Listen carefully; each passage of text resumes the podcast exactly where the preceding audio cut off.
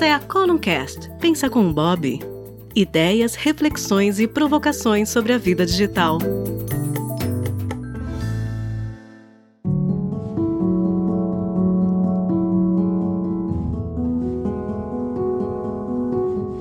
Olá, aqui é Bob Volheim, nós estamos em mais uma Columncast Pensa com Bob e hoje nós vamos conversar um pouco sobre trabalho remoto ou work from home.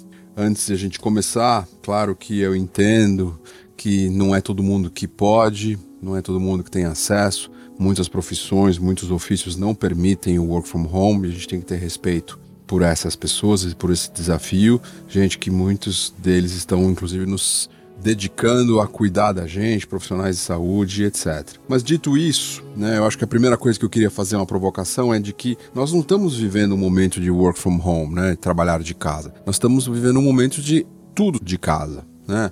E isso é muito diferente de trabalhar de casa numa fase normal, que não tem lá fora como tem agora uma pandemia, com tanto sofrimento, com tantas mortes, com tantas coisas terríveis que a gente está presenciando o tempo inteiro e que chegam para a gente o tempo inteiro. A primeira coisa é um convite para uma reflexão, né, de que que essa oportunidade nos dá. Olha que coisas maravilhosas tem aqui. Trabalhar sem estar tá necessariamente sujeito a trânsito, trabalhar num lugar que não é o mesmo lugar que você mora, ou viver num lugar que não é o mesmo lugar que você trabalha, né? Ter muito mais tempo, não ficar preso à poluição e estar mais próximo da família. Ah, mas Bob, tá tudo uma confusão, a gente tá em casa, as crianças em casa. Eu falei, eu sei, eu tô falando de trabalhar remotamente, trabalhar de casa, não em momentos de pandemia. Mas é sempre importante lembrar isso, porque daqui a pouco tudo isso passa e a gente vai ter um momento de não pandemia e muitas pessoas vão ter essa oportunidade de trabalharem de casa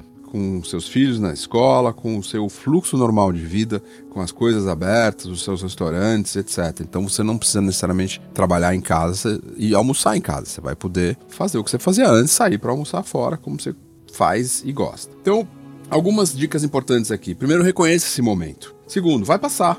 Tudo isso vai passar. Terceiro, não espere que a empresa resolva tudo isso ou a escola, ou o governo. É uma coisa muito complicada. Essa pandemia pegou todos nós, em tudo, de repente. Então, cada entidade ali está se adequando e se ajustando, seja a empresa, seja a escola, seja os governos, seja os estabelecimentos comerciais e assim por diante, certo? E você pode fazer sua parte. A quarta é uma, um conjunto de dicas práticas para quem está trabalhando em casa, fazendo mil reuniões, para ter cuidados especiais que podem melhorar muito a vida de quem está em casa. Primeiro, é não faça uma reunião seguida da outra né? Dá aqueles espacinhos. O, o Google Calendar até permite que você já peça automaticamente para ele dar sempre 10 minutinhos entre uma reunião e outra e você use esses 10 minutinhos. Depois coloque intervalos no seu dia, intervalos maiores de meia hora, de uma hora para você aliviar, para se esticar, para dar uma respirada, para olhar o tempo lá fora, para dar uma caminhada se você puder.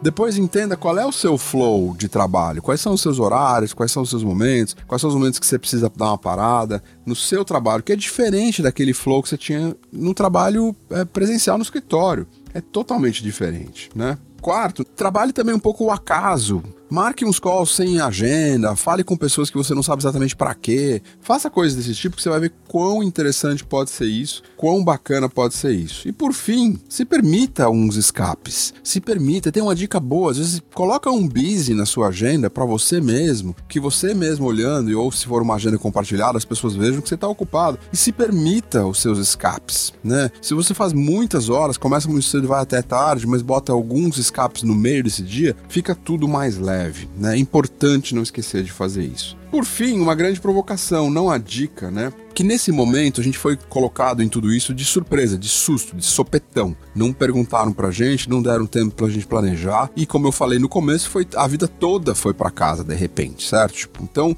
daqui a pouco a gente vai ter uma vida voltando ao normal e a possibilidade de trabalhar de casa vai continuar existindo, com as crianças na escola, com os restaurantes abertos, ou seja, uma nova possibilidade. E qual é a sua construção nisso? O que você está trazendo de aprendizado para esse novo mundo? Que nasce como uma possibilidade brilhante, como eu falei, né? De, por exemplo, viver num lugar como eu vivo aqui na Ilha Bela e trabalho numa empresa que é uma empresa global, que está em vários lugares do mundo e que não faz diferença se eu estou trabalhando daqui, ou de São Paulo, ou de Campinas, ou de São Francisco, ou Nova York, ou Londres, ou Tóquio.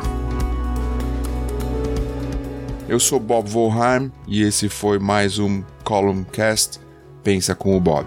Até o próximo.